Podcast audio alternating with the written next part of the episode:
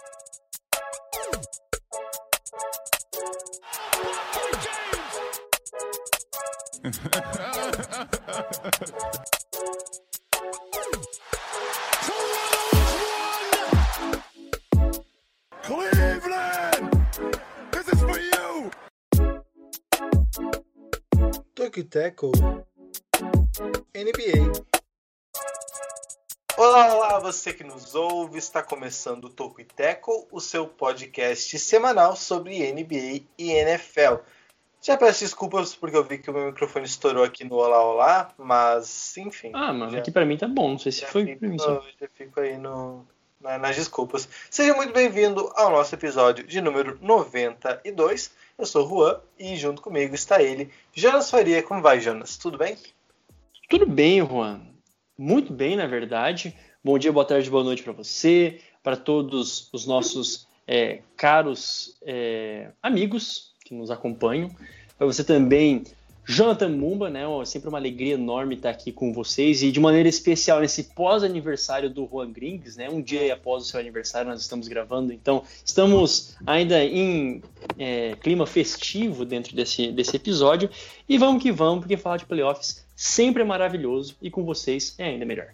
Olha só. É, e já peço desculpa ao Jonathan, porque ontem eu também comecei com o Jonas. Eu sempre procuro evitar esse tipo de constrangimento. Vamos começar de novo. Você me desculpa, Jonathan, tudo bem? É, tudo bem, apesar disso, né? Vou, vou me manifestar através de nota após o podcast, né, uma nota de repúdio. Mas, mas é isso aí, né? Vamos aproveitar então playoffs da NBA cada vez mais é, se afunilando. Já estamos na, na segunda fase. Tem muita coisa pra gente comentar, não só sobre NBA, mas também sobre aleatoriedades durante o podcast. Mas vamos focar mais no, no basquete, que é o que interessa. Com certeza. Ah, Jonas, me conta. Jonathan, na verdade, né? o Jonathan que vai me falar Tá a difícil. ideia, a visão do, do Tocoiteco de hoje.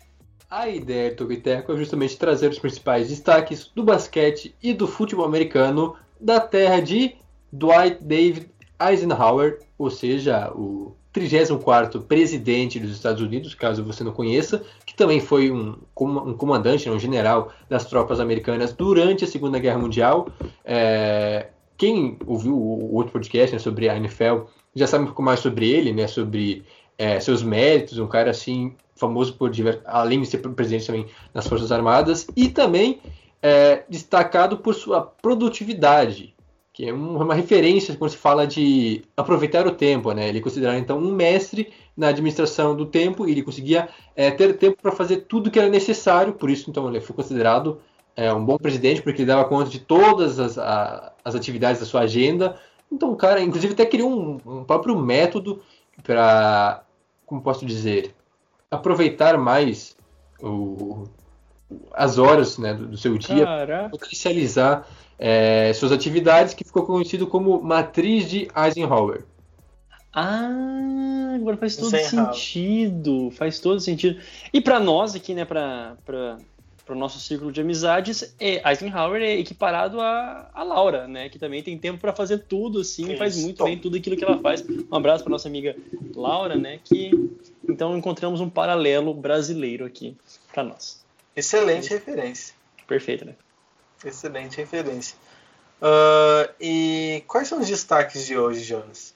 São vários, são muitos, mas é os playoffs, né, que é maravilhoso. A gente vai falar das séries que estão acontecendo, né? Obviamente, o destaque para Nets, Bucks, né, aquilo que a gente não esperava, aquilo que a gente esperava, Jazz e Clippers. Também esse, esse jogo também muito bacana entre 76ers e Hawks, nessa série aí, muito bacana entre essas duas equipes. E para fechar, no Oeste, Nuggets e Suns, também duas baitas equipes do atual MVP e também de uma estrela mais que em ascensão é, da equipe do Suns. E claro, dando tempo, nós vamos trazer, né, migrando o querido quadro Rapidinhas da semana. Também, dando tempo, falaremos das rapidinhas da semana da NBA.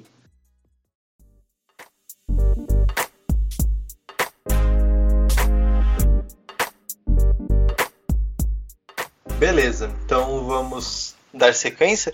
É, à medida que o tempo passa, a gente tem menos assunto, né? Por exemplo, nas últimas duas semanas a gente tinha que lidar com oito jogos de playoff. Então a gente acaba ter, acabava tendo que escolher ali 4, 5, 6 jogos para falar mais e outros ali, dois, três, para ficar um pouco em segundo plano e não, não poder aprofundar tanto. Esse problema acabou, né? Temos apenas quatro séries de playoff rolando. É, são equipes mais qualificadas, então naturalmente os jogos são mais disputados, então a gente vai ter mais tempo para falar de cada um, que é o que se exige, que é o que se exige. Então, é, a gente pode começar falando sobre a série que, na minha opinião, é a que mais corre riscos de, já na próxima semana, não ter os mais jogos, né? Ela já vai ter acabado. Né? Pelo menos eu acho bem possível que isso aconteça, que é Nets e Bucks, o que para mim é bem frustrante, porque é, eu achava, e ainda acho, inclusive, que os Bucks eram quem defensivamente mais tinham bala na agulha para segurar os Nets. Não digo nem pelo, pela defesa, que até nem é tão boa como foi nos últimos anos, mas pelo talento individual. Né? Você Sim. tem vários defensores muito, bom, muito bons nos Bucks, é, mas a coisa não tá rolando.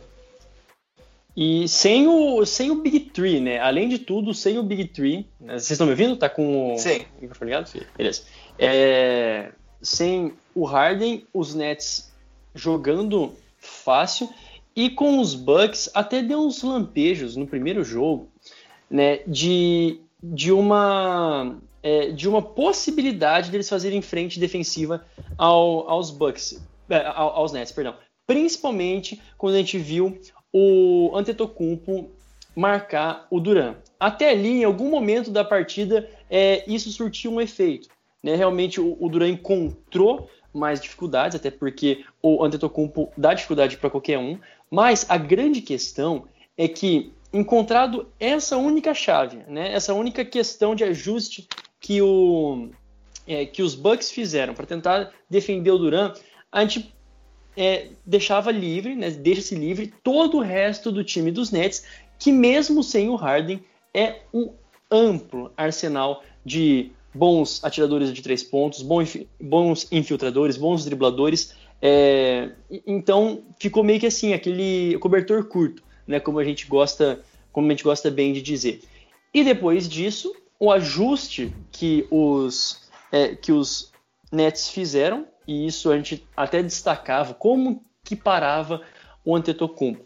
Normalmente as equipes eles fa é, é, elas fazem aquela, aquela parede no garrafão, não deixam o Antetokounmpo bater para dentro.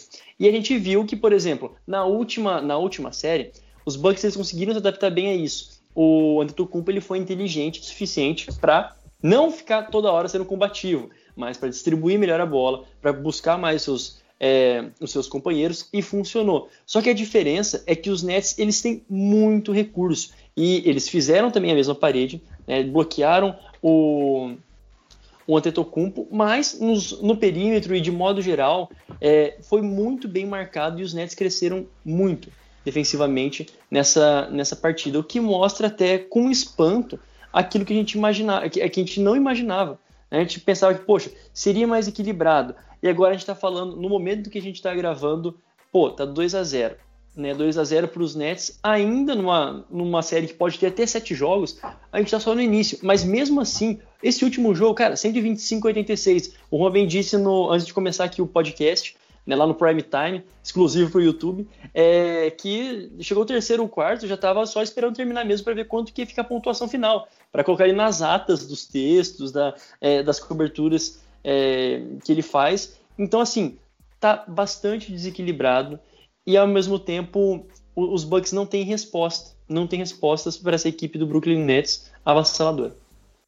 Acho que aí está uma questão chave nesse confronto, né? Os ajustes é, de ambos as equipes, ambos os treinadores, durante a partida. É, também entre os jogos, mas durante o próprio jogo. É, porque sim, não estava dando certo. O que? Os Bucks até começaram bem em alguns momentos, alguma coisa, mas em nenhum momento chegaram a estar, digo na frente do placar, mas superiores aos Nets. Porque parece que Brooklyn foi dominante desde o princípio e os Bucks não tinham como é, parar, ou então pelo menos dar uma resposta, sabe, de é, acompanhar o ritmo ofensivo da equipe do Brooklyn. E aí, claro que teve também o, o Chris Middleton não teve um bom jogo, é, ele só acertou algumas bolas de três já na reta final da partida, quando já estava praticamente decidido, com 30 pontos de diferença, é, e aí ficou muito sobrecarregado no, nas costas do, do Giannis. que também, é, como o Júnior já disse, os Nets meio que sabem o que fazer para parar ele. É só meter uma parede, é meter dois caras lá, ele não vai conseguir passar sempre. E aí, com os seus companheiros não ajudando, né, seja o Middleton, seja é, o Connaughton, seja o Forbes, que é, são caras que, principalmente na bola de três, que ajudam bastante a equipe de Milwaukee, não atuaram muito bem nesse jogo 2 e nessa série até agora, né, nas duas primeiras partidas, não deram a resposta esperada, assim como foi contra Miami, onde eles brilharam, né, principalmente o Connaughton e o Forbes vindo do banco, é, facilitou demais é, a, a, vida dos Nets. Tanto que na bola de 3, só para passar a estatística aqui, os Bucks tiveram 8 de 27, ou seja, 25% praticamente de, de, aproveitamento, enquanto que os Nets conseguiram 21 bolas de 3 em 42 tentativas. Isso assim, no jogo 2, né? No jogo 2. Um horror de diferença. 21 bolas contra 8. Só aí os Nets já abriram uma vantagem assim, imensa de mais de 30 pontos só em bola de 3, né, no diferencial entre as duas equipes.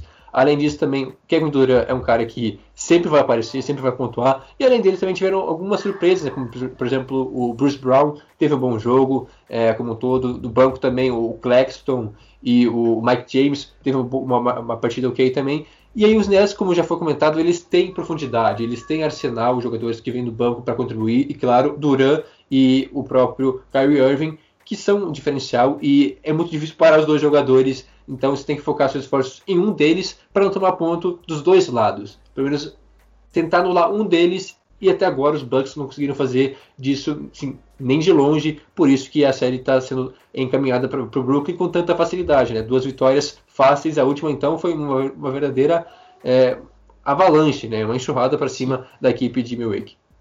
O que acontece, né? Eu acho que os Bucks meio que, como eu vou dizer, eles de novo, eles estão cometendo o mesmo erro que eles cometeram contra o Heat na última temporada. Eles estão confiando demais na proteção do garrafão. Claro, isso é importante, né? É muito realmente muito difícil pontuar no garrafão do, dos Bucks porque ele tem umas, eles têm uma defesa montada para isso, né? Para os jogadores serem conduzidos até o garrafão e lá ter que se virar contra o Todocumpo, o Brook Lopes, enfim, esses todos jogadores bons debaixo do aro. Mas não é esse o ponto fraco do Nets. Não é, não é isso que eles têm que atacar do Nets. Porque o que, o que, que os Bucks cedem né, na, sua, na sua essência? São as bolas do perímetro, as bolas de meia distância. Né, o que, o, assim, tem, tem uma, um estilo de defesa de pick and roll que é o que se chama de drop. Que é o que acontece? Quando o pivô é, é acionado para marcar o pick and roll lá em cima, em vez dele atacar o jogador que está com a bola depois da troca de marcação, ele recua para proteger justamente o ar, para evitar uma ponte aérea, enfim. É, e é isso que o Bucks faz na sua essência, né? O, o Brook Lopes vai lá, ataca e volta, e vai recuando, recuando, recuando, recuando, até que alguém consiga se recuperar para marcar o jogador que está com a bola. Mas ele, eles estão entregando a bola justamente quando o Nets quer, que daí é a meia distância com Duran, com Irving, com Joe Harris, com o. Enfim, o Harden não tá jogando, mas seria com o Harden também. É exatamente isso que o Nets quer e o Bucks está dando. Então isso é muito problemático, né? Pensando no futuro da série. É... Eles tentaram defesa por zona, por exemplo, também em alguns momentos do terceiro quarto, tentaram é, mudar um pouco o estilo de defesa, que às vezes no, no desespero realmente tem que buscar novas alternativas e eles buscaram justamente é, na defesa por zona. Só que o que, que a defesa por zona oferece? Bola de três. E foi lá, daí Duran, arremesso do Duran, arremesso de Joe Harris, arremesso do Irving. E aí, co como faz? Então, parece que os, os Bucks estão, de novo, como eu já falei, estão caindo no mesmo problema da série do ano passado que eles foram eliminados. Eles estão dando para o adversário justamente o que eles querem. E no ataque, é, aí, é, todo mundo sabe no papel como o Marco Antetokounmpo. Você fecha o garrafão, deixa ele passar, bota três, quatro caras parados na frente dele e faz ele passar a bola e tentar arremessar de longe. É isso que o Nets está fazendo, não, não, tem mistério. E o Dudu está aceitando numa boa. Chega a ser meio bizarro assim, porque ele para, vê o. vê o Blake Griffin na frente dele. Putz, eu não vou conseguir passar, vou arremessar. É o Blake Griffin, não é um baita defensor. Vai para cima do cara e enterra na cabeça dele, não é mais aquele jogador 2011, 2012 enterra na cabeça do cara, entendeu? É tipo isso. E parece que tá faltando um pouco para o Tocumpo. Ele sempre busca uns arremessos de três precipitados, umas meio distâncias meio loucas. Isso vai matar o Bucks. Vai, vai matar. Se eles continuarem assim, vai ser 4x0 com certeza. E, e até tem, tem uns dados que é muito bacana, né, de a gente falar, assim, por exemplo, é, de novo, os Bucks, eles defendem muito bem o, o garrafão deles, eles, até aqui na série, eles têm muitos rebotes, principalmente no último jogo, é, aqui a média de, pô, quase 25% é, dos é, rebotes até ofensivos, os Bucks, eles se sobressaem. Mas outra coisa que é importante a gente falar é que, por exemplo, aqui, ó, nos turnovers, a equipe dos Bucks está cometendo vários. E não só por erro deles, mas também porque os Nets estão forçando esses turnovers, estão conseguindo é, tirar todo mundo da zona de conforto. E aí sim, os Nets não estão cometendo turnovers, tem quase é, a metade dos turnovers que os Bucks cometeram até aqui, eu estou pegando como base o último jogo, que foi uma lavada. Tá? Tem então 15,4% os. É, não, 15,4% não, mas uma média de 15,4% turnovers e os Nets 7,6%. É, e além de tudo, quando o Antetokounmpo ele tá indo, por exemplo, ele é o jogador que mais sofreu falta da equipe do, do dos Bucks. Obviamente, a gente sabe por quê, já falou qual é que é, como se defende o, o Antetokounmpo. E ele não tá, também não está tendo um bom aproveitamento nos, nos lances livres. Né? Quando tem ali a, a possibilidade de é, converter, tem um aproveitamento abaixo de 50%. Né? Então, tem muita coisa que poderia ser ajustado, e principalmente falando da principal estrela, é, mudar uma chave que poderia fazer toda a diferença. Porque quando a gente pega lá o Brook Lopes, beleza, tá jogando na dele, naquilo que é exigido. O Chris Middleton também. Até o PJ Tucker, cara, no, no primeiro jogo, e, e, principalmente no primeiro jogo da série, o PJ Tucker ele estava fazendo uma baita partida. Tinha vários momentos assim de que conseguia defender muito bem a equipe, a equipe dos Nets, principalmente o Duran, conseguia dar um problemaço para o Duran, é, conseguia é, realmente defender todo ali o, o perímetro, mas não dá para fazer isso o jogo inteiro e não tem quem dar o suporte. Então são várias peças que você vai, ah, tem que mexer daqui, aí fica faltando do outro lado, tem que mexer de lá. E não tem um ajuste meio que coletivo, né? Vamos mudar a maneira de jogar. Não, isso os Nets não fizeram até aqui. É, e é muito estranho isso realmente, né? Porque o time tem vários defensores de alto nível, né? O, o PJ Tucker, o Chris Middleton, é, o Drew Holiday, que também, é, até agora, deixando a desejar, principalmente no lado defensivo, mas também ofensivamente não é um cara que tem contribuído muito. Mas é, é aquilo que o, o Juan comentou sobre o Antetokounmpo até agora, assim, longe de mim criticá-lo, dizer que, sei lá, ele não tá jogando bem, essa é a verdade, né? É um cara que já foi MVP duas vezes, é a estrela da franquia, um cara que um dos melhores jogadores da liga, super badalado, e ele não mostra em quadra aquilo que se espera dele, pelo menos nessa série contra os Nets, que é justamente uma série decisiva, né? Um duelo que muitos colocam, ah, dois possíveis o que seria uma final antecipada, né, se pudesse acontecer, Sim. entre Bucks e Nets, e até agora parece que ele, se, ele sentiu o, o, a, o tamanho do jogo, né? Ele sentiu realmente é, a pressão e está sendo muito apático. Realmente ele tem tentado chutes de três que não é dele, tem é, arremessos bem contestados, em vez de tentar fazer aquilo que é o Giannis Antetokounmpo, que é na natureza dele, aquele negócio de partir para cima, enterrar na cabeça do adversário e sem olhar para trás ou para o lado, não está acontecendo. Não sei se é o que falta realmente, se essa é a solução para os Bucks, mas a questão é que o Giannis não está conseguindo ser a estrela da, da franquia e a gente sabe que para um time ser campeão, precisa que o seu melhor jogador é, apareça. Seja o cara que vai falar, fazer 30, 40 pontos por jogo e decida a série. E até agora o Giannis passou longe disso. É, isso, isso passa muito por ele, mas também por, de criar um plano, né? Para que ele consiga exercer. Mas acho que, claro, é, obviamente se o Bucks cair, vai cair na conta do Buddy Roser de novo, ele vai ser demitido, certo, isso não tem a menor dúvida. Mas precisa um pouco dele, precisa que ele tome essa atitude, porque, claro, tem toda uma questão tática por trás, um plano de jogo, mas o jogador às vezes precisa também fazer a leitura correta, né? E para mim tá Sim. muito óbvio, sempre que ele agride o Blake Griffin, ele tem alguma vantagem. E só ele não faz. É meio bizarro, assim, não tem muita explicação.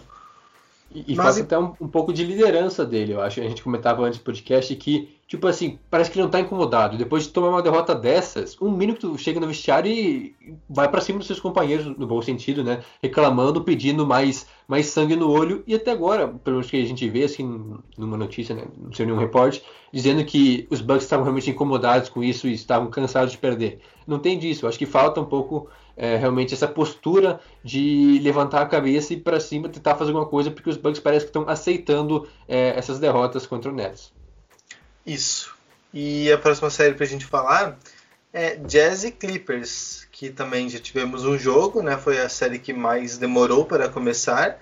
Série que reúne o defensor do ano, Rudy Gobert, foi anunciado agora há pouco, quarta-feira, pelo. Não sei se foi pelo Shams ou pelo Wojnarowski, mas enfim, é um dos dois lá que falou que era o, o Gobert. Então o Gobert, melhor defensor da temporada. Inclusive foi decisivo, né? No jogo contra os Clippers, dando o toco final, o toco que decretou a vitória no jogo 1 para a equipe de Utah. É isso. A gente tem aqui então, é, finalmente, a gente vê agora uma prova de fogo, né, para Utah que de maneira alguma posso dizer que a, a equipe do, do, dos Grizzlies forneceu uma, uma, é, uma competição à altura, venceu um jogo, ok, mas aí sim a, uma prova de fogo para essa equipe do, do Jazz, que também estava com uma, uma, uma necessidade de fazer boas partidas, embora seja de boas partidas, né, jogo grande em playoff, depois dessa temporada histórica, né, temporada regular histórica. Pela parte do Clippers, depois de ir até o jogo 7, vem com esse ânimo do jogo 7 e mesmo assim, com teoricamente o time que se encaixou depois do jogo 7, fez um jogo competitivo, super competitivo, né? Foi decidido na última bola né, da, da primeira partida. A equipe do Jazz conseguiu se mostrar superior. As conclusões que dá para tirar logo de cara, é, se a gente for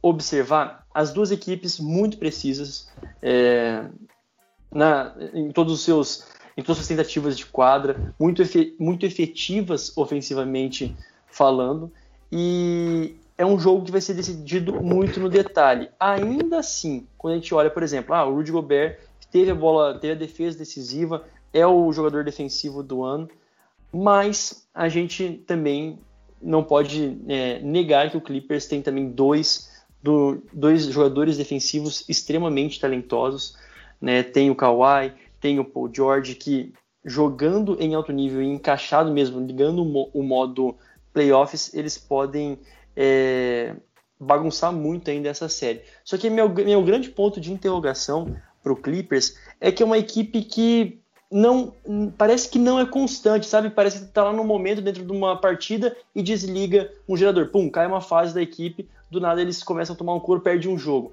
aí de repente liga de novo, consegue vencer com, com tranquilidade. É muito difícil prever até agora, desde a temporada passada até agora, o que, que o Clippers realmente pode chegar, porque tem teto para chegar lá. Né? Não precisa passar o aperto. Aqui com o Jazz vai ser uma, uma série, ao meu ver, bem apertada. Né? Não vai ser uma coisa fácil para o Jazz, foi só um jogo, ok, mas eu não vejo que vai ter a facilidade, por exemplo, de, uns net, de um Nets contra o Bucks, igual a gente acabou de falar. Tem muita coisa ainda para acontecer pela frente. E esse jogo, o 1 da série, foi muito importante para os Jazz, porque isso realmente mostra do que a franquia é capaz. Porque é, é um time que necessitava se provar já, porque há algum tempo, né, desde que o Donovan Mitchell chegou e os Jazz se tornaram de fato um time de playoffs toda temporada, é, faltava ir além. E parece que essa temporada, então, não só pela campanha, que realmente teve foi a melhor campanha da temporada regular, mas nos playoffs também é, foi dominante contra Memphis, perdeu o primeiro jogo sem o, o Donovan Mitchell, mas depois venceu todos os jogos com certa facilidade. E agora contra os Clippers estava perdendo é, o primeiro tempo, muita coisa deu errado, inclusive o próprio Donovan Mitchell, após o jogo, deu uma entrevista. É, cara, ele foi assim, espetacular, ele fez 45 pontos e chegou lá e começou a falar: ah, não, errei muita coisa, leituras erradas que eu fiz, é, os jogadores, o Reg Jackson, não sei quem mais, estava pontuando em cima de mim, eu não estava indo bem. E assim, ele meteu 45 pontos, sendo que foram 32 no segundo tempo, e, e percebeu que tinha coisa para melhorar. E não só isso, mas o time do Jazz realmente se mostrou ser um time é, de playoffs, parece que criou certa, uma certa casca, né? É, se tornou um time mais maduro. E passando algumas estatísticas, então, o Donovan Mitchell tem uma média de 27,5 pontos por jogo em playoffs na, na carreira dele. É, números que só ficam atrás do LeBron James, Anthony Davis e Kevin Durant, ou seja, o cara está é, no panteão dos jogadores. Tem o, o Gobert, que foi eleito então, o defensor da temporada, que até agora, nos playoffs, né, no, no, caso na primeira rodada, né, contra o contra Memphis, ele teve uma média de 17 pontos por jogo, 13 rebotes e 3,2 é, tocos por jogo. São números incríveis. é, que muito tempo não se via, de fato, o Gobert mostrando a excelência dele da, da temporada regular, também nos playoffs, algo que a gente cobrava dele, que às vezes em, em pós-temporada ele acabava desaparecendo, não tendo, é, não tendo atuações tão dominantes do lado defensivo da quadra, como até agora ele vem tendo né, né nessa temporada. E o último nome, que é o Jordan Clarkson. Quem poderia imaginar que o Jordan Clarkson se tornaria esse jogador que ele se tornou uma peça-chave né, no, no, sistema é, do, de Utah? vindo do banco, marcou 18 pontos, 6 bolas de, de 3 na, na terça-feira, no caso ontem, e foi, cara, essencial também para os Jazz é, virarem lá no, no, terceiro quarto, Sim. quando estavam perdendo por uma. Foram para o intervalo perdendo por 13 pontos, e aí no início do terceiro quarto, o Donovan Mitchell chamou a responsabilidade, anotou 10 pontos seguidos, e, encostou no placar, e aí os Jazz realmente entraram de cabeça no jogo, e quando esse time começa a pegar fogo na bola de 3, aí é muito difícil parar. Uhum. E, quer falar, Jonas? Não, foi 32 a, a 19 no terceiro quarto, né, na pontuação ali. Foi realmente a, a virada de chave para Utah. E depois só manteve a, é, manteve a média na, no último quarto, né? Uhum. No primeiro quarto, o Jazz saiu na frente. E depois ele errou 21 arremessos consecutivos. Foram 20, tantos de bolas no perímetro, no garrafão. Foram 21 arremessos errados no primeiro quarto né? E daí isso é para um time que precisa tanto da bola de três, né? Como o time do Jazz, né? O time que mais que mais acertou a bola do perímetro na temporada. É, acho que o time na história com maior número de bolas triplas acertadas numa temporada regular é, pesa muito, né? Até para confiança pesa muito isso, porque pô começa a errar e não cai, não cai. É, mas é, o, o próprio Donovan Mitchell estava ele, se eu não me engano, ele estava micro, microfonado no jogo e a transmissão pegou ele falando: é, Não, vamos continuar arremessando, a gente está fazendo as jogadas certas, né? os arremessos estão vindo certos, só não está acertando, vamos continuar a movimentação, vamos continuar arremessando do jeito que a gente está arremessando, uma hora vai cair. Né? E não deu outra, né? Logo depois o Jazz voltou ao, aos trilhos e, e, acabou vencendo a partida. Mas tem um, um fator, né, pensando do lado dos Clippers, que, é, cara, é muito subjetivo falar nisso, mas é a questão física, né? Porque eles vêm de uma, uma série com sete jogos, né? Onde eles precisaram, além dos sete jogos, eles precisaram jogar os últimos dois, os últimos dois jogos é, na situação de ganhar ou ir embora. Então era muita pressão envolvida. É até aqui o, o cronograma é. dos últimos dias dos Clippers, né? Quinta-feira, viagem para Dallas. Aí na sexta eles ganharam dos Mavericks. Aí no sábado viajaram para Los Angeles. No domingo ganharam dos Mavericks. E na segunda viajaram para Utah. E na terça jogaram com o Jazz. E se eu não me engano, essa série é, de Clippers e Jazz, os quatro primeiros jogos é dia sim, dia não. Sim. Então eles vão ter no máximo é, um dia entre os jogos, considerando que entre o jogo 2 e o jogo 3 tem uma viagem de Utah para Los Angeles. Então tá muito difícil essa parte porque eles não vão conseguir descansar. Claro, é provável que eles ganhem pelo menos um desses quatro jogos. Né? Não acredito numa barrida, então depois eles vão ter algum descanso. Mas é. vai ser interessante ver isso, né? Porque a série contra os Mavericks foi muito desgastante. Né? Eles precisaram jogar no máximo, porque senão eles vão perder. E agora de novo.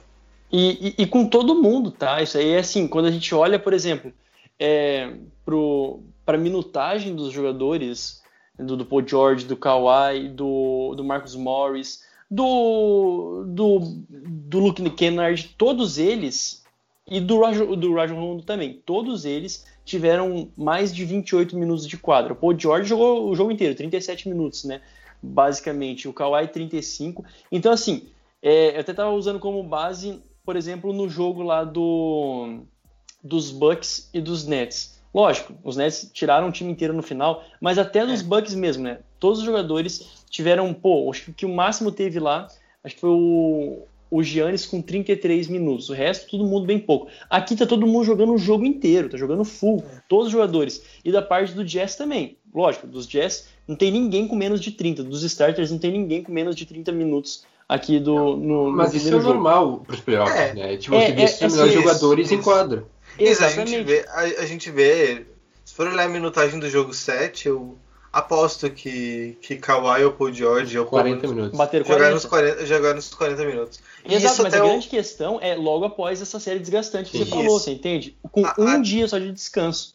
Até o Tyloo falou, né, o treinador dos Clippers, disse que, é, claro, entende que o jogo 1 é importante, mas não dá pra não dá para exigir muito deles agora. Então ele, tipo, a entrevista dele, né, esse trecho, meio que me passou a sensação de que eles aceitaram perder o primeiro jogo. É, então tá, ainda a coisa sobre controle, né? É isso que eu E- falei, parece que o Clippers isso, ele, ele tem um jogo quando ele quer ganhar. É, quando eles querem mesmo. Sim, pe- perde o jogo. É claro que é muito mais complexo do que isso, porque o Jazz é um bom time, um time bem melhor Sim. que os Mavericks, por exemplo. É, então, eles meio que aceitaram, mas tipo, não vamos, não vamos deixar o Kawhi jogando 40 minutos, o Paul George jogando 40 minutos, vamos dar uma segurada, vamos aumentar a rotação. Se eu não me engano, até o DeMarcus Cousins jogou nesse jogo, ele jogou alguns minutos. né? Ele nem tinha, nem tinha aparecido na série contra Dallas. É, jogou 3, 4 minutos. É, pois é, até ele entrou na rotação. Né? O Luke Kennard, que era um cara que a gente não via jogando contra os Mavericks. Eu não sei se ele chegou a jogar alguma das partidas. Acho que no finalzinho, acho que no último jogo ele, ele teve alguns minutos. Mas é um cara que jogou muito pouco também, entrou na rotação e teve minutos importantes, né? Ele tava no time que fechou o jogo, eu acho, ou quase isso. O Zubat jogou pouco também nessa, nesse É, último jogo, isso. é importante se destacar Isso, também. O Zubat é uma questão, né? Porque Uhum. ele foi. Ele era o alvo do, do Doncic o Uhum. tempo todo. Na, na- na primeira fase. E agora vai ser interessante ver como eles vão lidar. Porque o, o diferente do, do- de Dallas, o Utah tem um dominante no garrafão. Né? O Porzingis não é um cara dominante no garrafão. Ninguém é lá em Dallas. O Gobert é.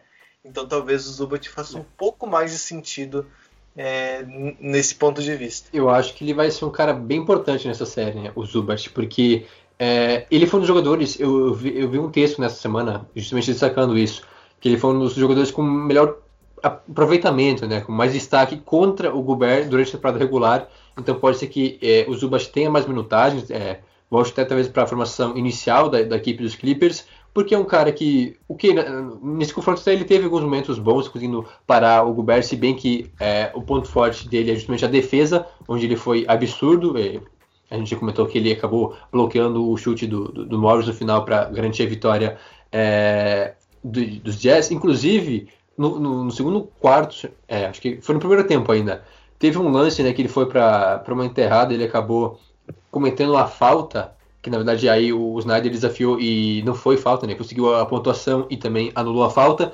Por que isso é importante? Porque ele terminou o jogo com cinco faltas. Se aquela contasse seriam seis, ele seria ejetado e a gente vai saber como é seria o final do jogo, porque o Gobert faz toda a diferença no lado defensivo da quadra, não só ele, mas também o Royce O'Neal teve um grande jogo é, dentro dos, pa- dos padrões humanos é, defendendo o Kawhi, ele foi muito bem é, no, no que era possível, então é um time que defensivamente é muito bom, como eu, eu comentei também, já é muito bom na bola de três, né, o melhor time chutando na bola de três, por isso que vai ser um baita desafio dos Clippers, e somado com o fato deles estarem exaustos né, da, da série contra Dallas, vai ser muito difícil porque perderam o primeiro jogo. Se perderem no jogo 2, aí fica ainda mais complicado, mesmo que depois vai ter os dois jogos em casa, o que não é uma garantia, né, já que eles perderam três partidas contra Dallas. Mas a questão é que é, os Jazz mostraram que podem fazer, é, podem vencer os jogos, não só dependendo do Donovan Mitchell, mas ele vai ter que sim pontuar. Inclusive, cara, tem uma estatística aqui que eu achei assim, sensacional que ele chegou, então, esse foi o quarto jogo dele, né? De 40 pontos ou mais em playoffs, igualando a marca do Karl Malone, um dos maiores, um dos maiores, se não o maior jogador da história Precisou que, Jazz. 100 jogos. É, não, ele conseguiu o quarto jogo de 40 pontos em 28 jogos disputados, enquanto que o Malone teve 193 jogos de playoffs. Então, só mostrando a grandeza do, do Donovan Mitchell e como, quando ele é, consegue, quando a bola começa a cair, ele não para. E foi assim, né? Ele começou mal o jogo e terminou com 45 pontos, acertando 6 bolas de 3. Isso. É lindo. E é, Bastante. até essa questão do, do Gobert, pela, pela quantidade de faltas que ele teve, obviamente ele jogou menos minutos, não, que é o que acontece, e o Derek Favors jogou bastante. E jogou bem. Então foi uma surpresa, né? Porque é, o, o Favors é bem menos que o Gobert, isso é indiscutível, mas ele cumpriu um bom papel, ele foi importante para a equipe. Por fim, a gente esqueceu de, de mencionar, né? O Mike Conley não jogou. Isso, importante. Que é, É. tipo um All-Star, só isso. Uhum. Tipo, o Jazz tava só sem um All-Star no time titular. E mesmo assim eles conseguiram vencer. Então foi realmente impressionante. Foi, foi impressionante. Porque a tendência é que o Conley volte já pro jogo 2, né? Não, não parecia ser algo muito grave. Parecia mais uma preservação para o negócio não ficar pior. Então o Mike Conley deve estar de volta pro resto O- da série e é uma baita. O Ibaka ele volta pro, pro Clippers, eu não lembro se ele tá fora da temporada. É, hum, eu acho que não é da temporada, mas eu não sei como que tá o retorno dele. Ele é Talvez pra, acho que pra, pra finaleira da série. Eu acho que tão cedo ele não volta. E aí vai fazer uma, uma baita diferença. É, o Ibaka É, ele também tá. seria um, tá um bom fora, reforço. Principalmente Hum. no small ball dos Clippers ele pode encaixar bem. É, E, e um destaque pra torcida também, né? 18 mil torcedores, cara, Isso. dentro. Então, coisa segundo maravilhosa. público da temporada. Uhum. 18 Bom, mil e você- 7. 7. É isso. Nós temos o nosso site, né? Vou falar um pouco de merchan. No nosso site tokiteco.com. É, lá você pode mandar mensagem pra gente, interagir com o nosso podcast, mandar pergunta, qualquer interação, comentário, qualquer coisa estamos aceitando. É, também pode seguir a gente no Twitter e no Instagram, arroba Tokiteco, e também temos o nosso Facebook, facebook.com barra Tocoiteco. É, a gente tem a nossa newsletter semanal e gratuita no tocoiteco.substack.com. Você pode assinar por lá é, quando quiser. Toda sexta-feira de manhã entra no seu e-mail. Você pode procurar lá que vai estar. E esse podcast está disponível no Spotify, na Apple Podcast, no Stitcher, no Google Podcast, na Amazon Music, é, em todos os demais principais agregadores de podcast. Caso a gente não esteja em algum, mande um salve que a gente dá os nossos pulos para conseguir colocar lá. E caso muito mais do que você queira nos ouvir, também queira nos ver, né, nos enxergar, você pode entrar no nosso canal no YouTube, no não, pera, no nosso canal no YouTube, e daí lá você consegue ver o podcast gravado em vídeo, né? É, é igual esse aqui que está ouvindo, só que é com início, de, é, assim, é um resenha, né? Um- uma resenha no começo e no final também, que daí é mais chinelão. É, falando português correto. O termo técnico é chinelão, inclusive. Perfeito. É, e além disso, também no canal do YouTube a gente, por vezes, coloca alguns vídeos exclusivos que você não vai encontrar em lugar nenhum. Então tá valendo lá se inscrever, dar like nos vídeos e também ativar as notificações, que daí você tem certeza que não vai perder absolutamente nada do que a gente soltar por lá. Dando sequência ao podcast, a gente fala então, voltamos para costa leste dos Estados Unidos e vamos falar então da série entre Sixers e Hawks. Hawks venceu o primeiro jogo, Sixers venceu o segundo jogo, tudo igual, vamos para o terceiro jogo agora em Atlanta. Cara, é muito louco, né? Porque o primeiro jogo, a vitória do, do, dos Hawks, um Falcons, né? Primo, né? Primo, primo ave de Atlanta, é 128 a 124 para os Hawks. Lembrando que a gente tinha aquela dúvida, né? Como que o, o Embiid vai voltar e tal. E, cara, e voltou muito. E voltou bem. Voltou fazendo 39 pontos na primeira partida, né? Que foi lá no domingo. E pasme, né? 39, 39 pontos. Mesmo assim, a vitória dos Hawks apertado, né? Com a estrela sempre ele, Trae Young, nos seus 35 pontos, 10 assistências. É o cara desse time e é realmente, assim, jogando com frieza. É, é, é, espetacular ver o alto nível que os Hawks estão se propondo a jogar e fazer frente ao 76ers. Isso é muito bacana. E no jogo 2, é, o Embiid bateu um recorde pessoal no, nos, nos playoffs fazendo 40 pontos. Fez um ponto a mais, já bateu o seu recorde, né? 40 pontos no segundo jogo, que deu aí o empate para a série. E também é, a, a importância, né, a gente fala pouco, mas também a importância do banco.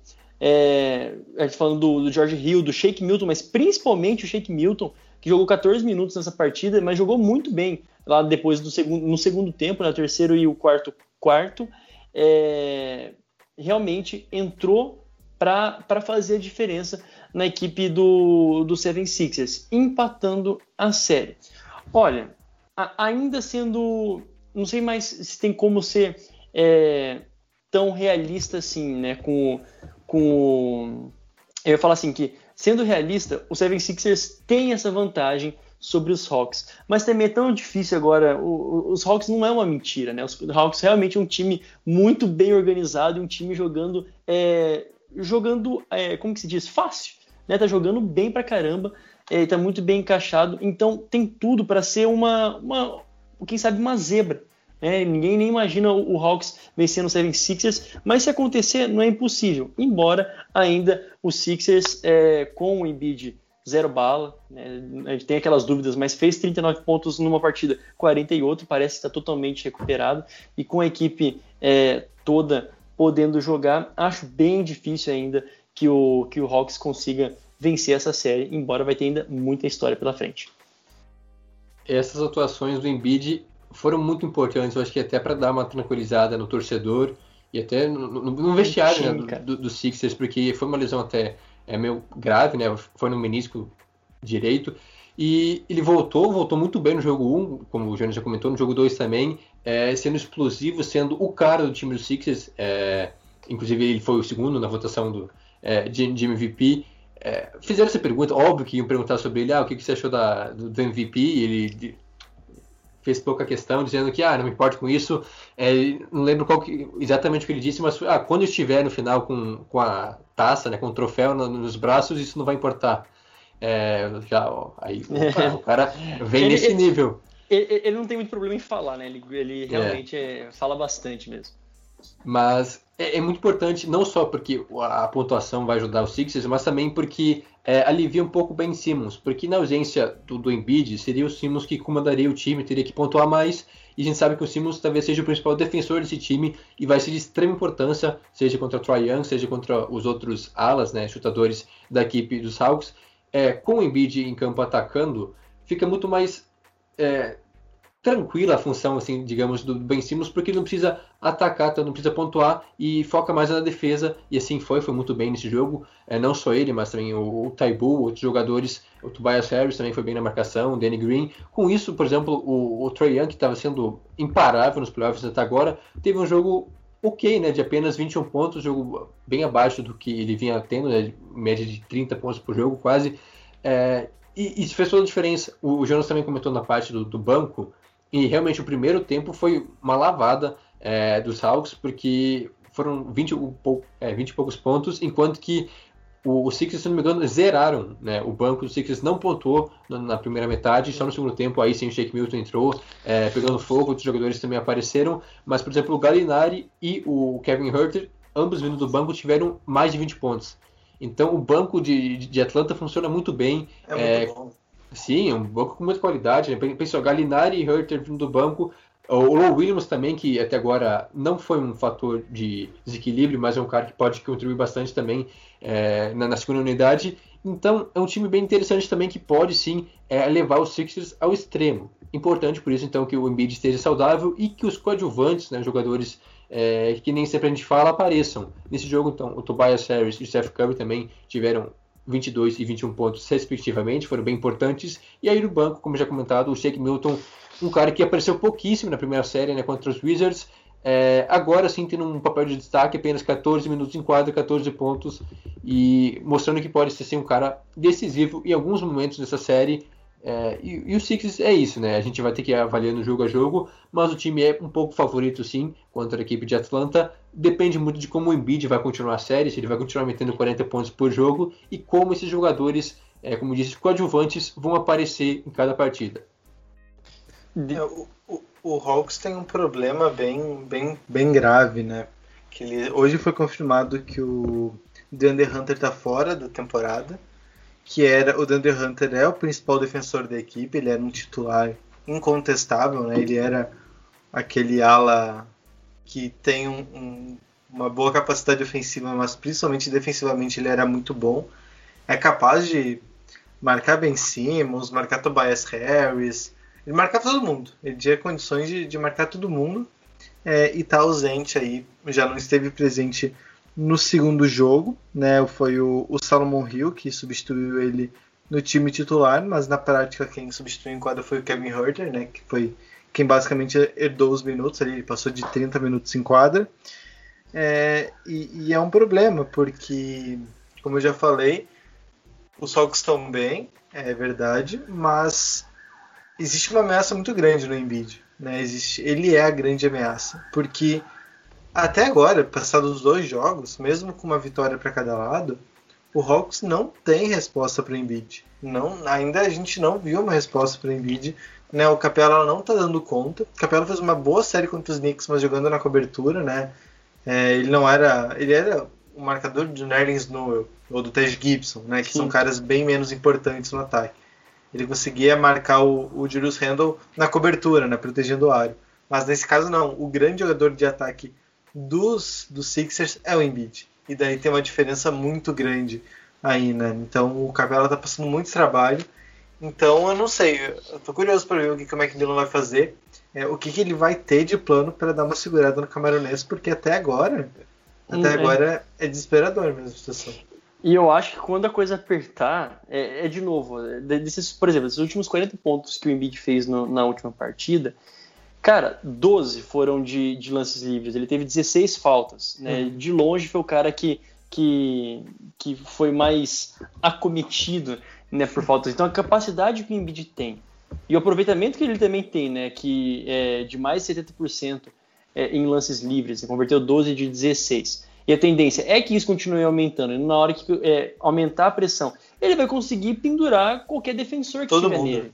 É, ele pendura todo mundo no time. Essa é a questão. Pô, essa aqui com 16. Se dividir certinho, ó, se dividir certinho aqui nessas 16 faltas, pô, deu, vamos supor, 4 para cada um. 4 faltas para cada um já basicamente daqui a pouco pendura um time inteiro.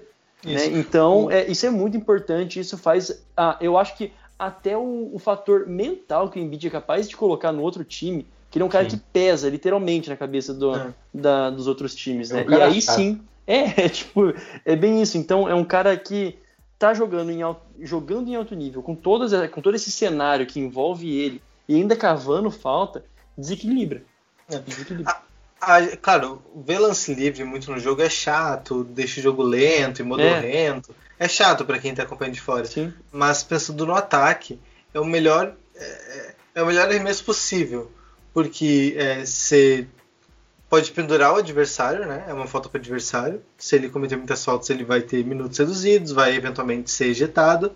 É, errando ou acertando, você garante que não vai ter um contra-ataque, né? A não ser que a defesa esteja muito desorganizada para tomar um contra-ataque é, de um lance livre. O aproveitamento em geral é muito alto. Os jogadores que arremessam mal, eles têm 50% de aproveitamento, né? Menos que isso é muito difícil de achar.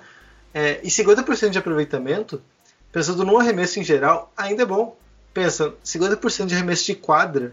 Quem que tem que não seja um pivô, por exemplo, que joga só debaixo do garrafão? É muito difícil. Então, mesmo para os piores arremessadores, sei lá, pegando Ben Simmons, né, que eu acho que deve, acho que chuta na casa dos 60% ali. É, mesmo para ele, é, vai errar muito lance livre, vai ser feio e tal, mas ainda é melhor do que um arremesso de meia distância dele, por exemplo. Então é, é, é realmente muito bom que o ataque é. consiga bater e, muitos lances livres. E nessa hora não tem que ser bonito o jogo, né? A gente não, quer que seja é bonito, mas os caras vão vencer do jeito que tá. E isso, é isso. funciona pra caramba, né? Não adianta. Não estão é pensando, ah, vamos fazer ficar bonito pra, pra inglês ver, né? Não. É. E, e, falando da defesa dos Hawks, né? Que eles são desfalcados do Hunter. Quer, quer falar, Jonathan? Não, eu só ia dizer que não existe sexta feia. Feia é não fazer Sexta. Já diria qualquer jogador antigo de basquete, sei lá. Jonathan Mumba. Uh, é isso. Mas falando da defesa do Hawks, eles estão sem o Hunter, daí o Hunter, o Hunter, aí tem o Hunter, né, que é muito parecido, mas não é a mesma pessoa, que agora ele meio que herdou também, né, essa função de, de ser o defensor da, da equipe. E outro jogador que poderia ser um defensor importante é o Cam Reddish, que também está fora da, da série. Não sei se está sério, mas ele não tem jogado. Não lembro como está a situação física dele, mas ele não tem jogado também, que poderia ser mais um ala desses que pode contribuir defensivamente. Avançando na nossa pauta, a gente chega no jogo que está rolando agora, né? Já é o segundo jogo da série entre Nuggets e Suns. Confesso que eu perdi onde parou agora. Você sabe o placar aí? Tá no intervalo agora, Phoenix está vencendo por 52 a 42.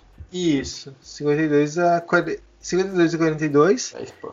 E o primeiro jogo foi. Eita, tô, tô mal de... O primeiro foi 105 a 122. 122 Isso. a 105, na verdade. Então o Suns venceu a primeira partida, né?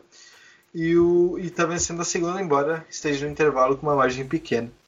É, de novo, né? Estamos com um problema de tempo, então a gente não pode muita coisa que a gente, pode, que a gente vai falar pode ficar meio antigão, assim, pode ficar meio ultrapassado. Mas do primeiro jogo a gente tem algumas considerações importantes, né? Eu acho que a, a, a principal narrativa do primeiro jogo é o duelo que no garrafão entre o Jokic e o DeAndre Ayton, né? Que era assim, se o Jokic teve problemas com o Nurkic, se imaginava que pelo menos contra o Ayton ele pudesse ter alguma alguma vantagem a mais por ser mais inexperiente e tudo mais. Mas não aconteceu. O Ayton dá para dizer que ganhou a batalha contra o Jokic. Você ia começar falando dessa aí, Jonathan? Pode ficar à vontade. É, realmente é surpreendente e, a, o primeiro jogo, né, por parte do, do Ayton. É, no ataque ele vinha sendo um fator muito importante, né, além do Devin Booker, ele era o principal pontuador. E defensivamente também ajudando bastante com, com rebotes e até na marcação. É, o Jokic, claro que teve um bom jogo ainda, mas faltou, né? Novamente, assim como foi na série contra os Blazers, né, contra Portland, começou mal, perdeu o primeiro jogo e teve que fazer vários ajustes para o jogo 2, assim como está tendo que fazer hoje. É, como a gente está gravando agora, é difícil a gente cravar qualquer coisa, mas por enquanto não está dando tão certo assim, né? Perde por 10 pontos, mas ainda pode virar o jogo. A questão é que falta algo a mais do, do time, né? E nessa hora, a gente sempre lembra do Jamal Murray, faz falta. Se ele tivesse em quadra, eu acho que a situação poderia ser bem diferente, porque não tem um cara. Por exemplo, o Michael Porter tá meio que. não tá jogando 100%, né, tá com desconforto. Até agora ele tem dois pontos no, no jogo 2, né? Ou seja, até no intervalo de 17 minutos, apenas dois pontos.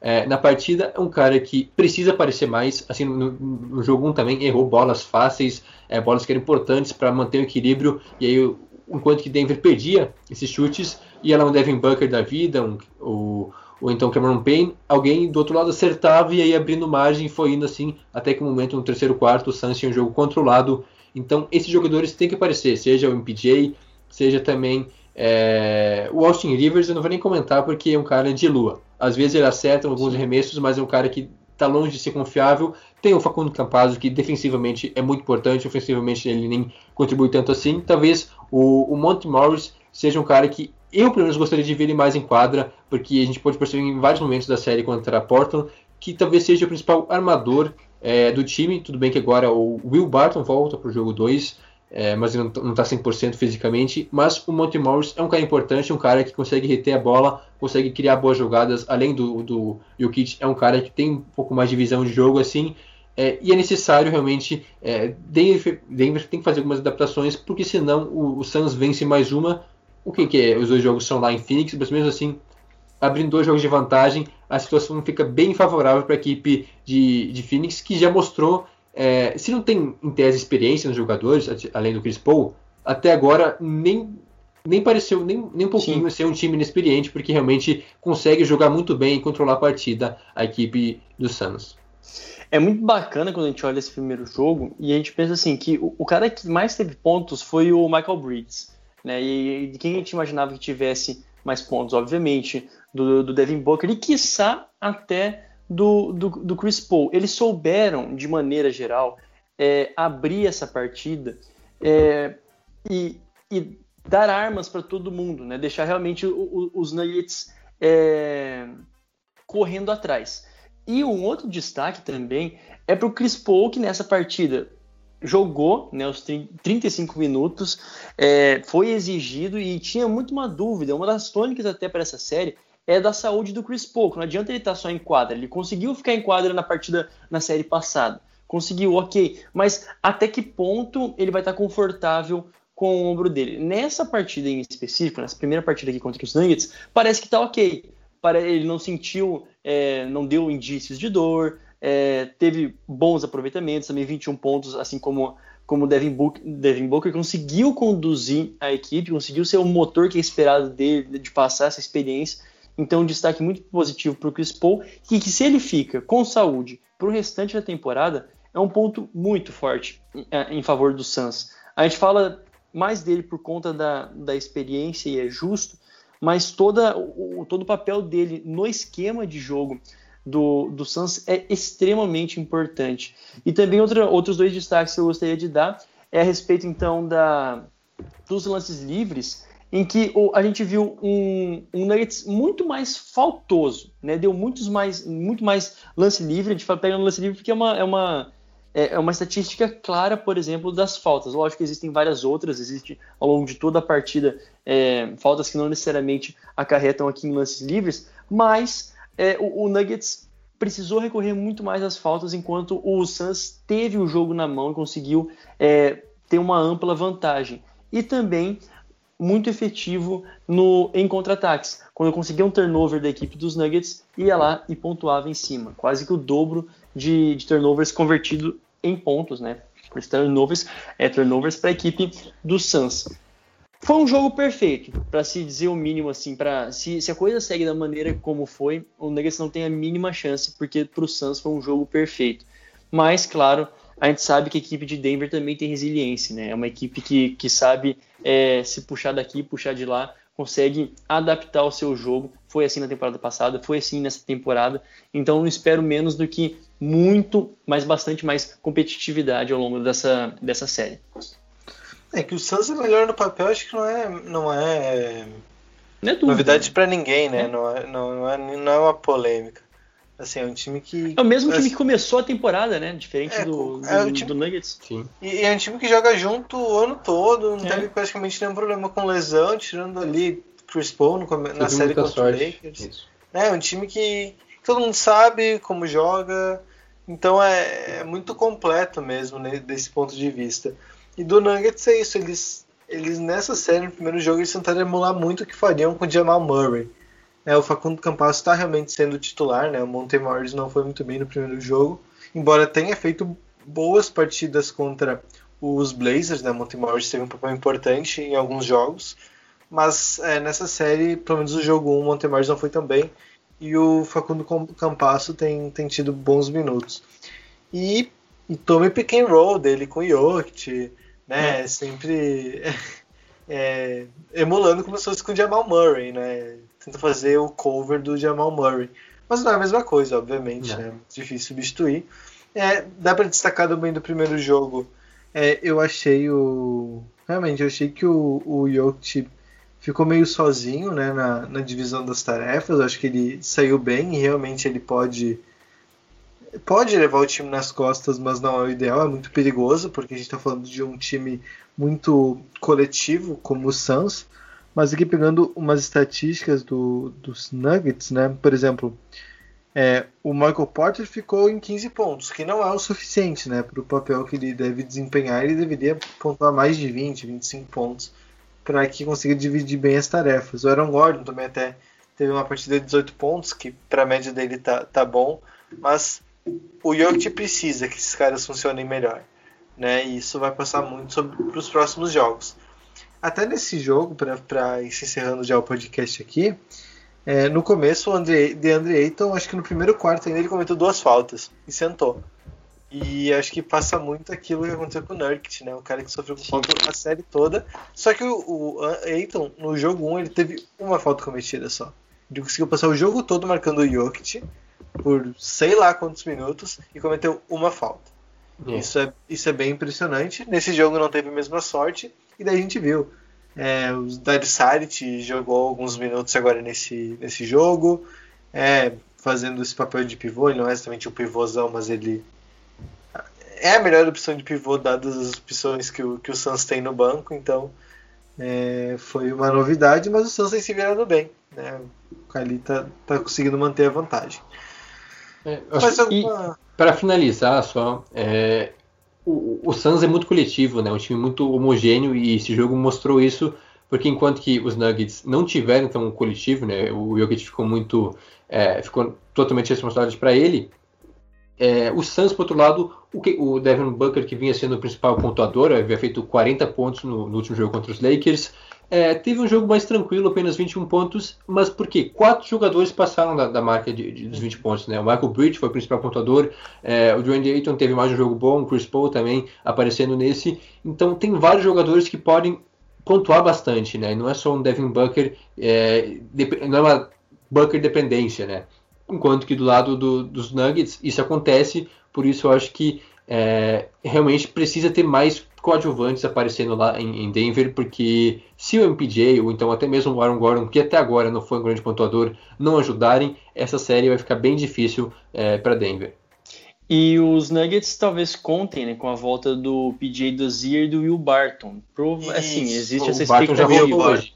Voltou? o Will Barton Voltou é hoje? muito importante. O Will Barton é, É. muito importante. Se ele voltar Só que ele saudável. tá 100%, né? Tá- É, e, e, e, assim, voltando, diferente do, do Suns, é, o, o Nuggets precisa do máximo de, de plantel, né? Precisa dos seus jogadores para poder ter opções, já que o Jamal Murray, que é a peça mais fundamental, não volta mesmo, né? Hum. Enquanto do Suns só tem, tipo assim, no injury reserve o Abdel Nader. Então, tipo, Hum. Nader, tá ligado? É, o, o Barton é o segundo cestinha da equipe até agora, por enquanto 7 pontos em 8 minutos. Não tô vendo o jogo para dizer se tá jogando bem ou se esses números enganam, mas parece, parecem bons números, né, pra, pra minutagem em quadra. Mas realmente, muito importante o Barton voltar, porque ele é um excelente defensor e que também contribui à sua maneira no ataque. Acho que era isso, né? É, É, sobre é isso. as séries de playoff. A gente ainda vai ter pelo menos mais uma semana é, de podcast falando das semifinais de conferência. Então a gente vai ter pelo menos mais uma hora aí para falar sobre essas séries. Se, to- se- não sei se todos estarão ocorrendo na próxima Não. semana ainda. Acho que não também. Mas teremos assunto. Teremos assunto com certeza.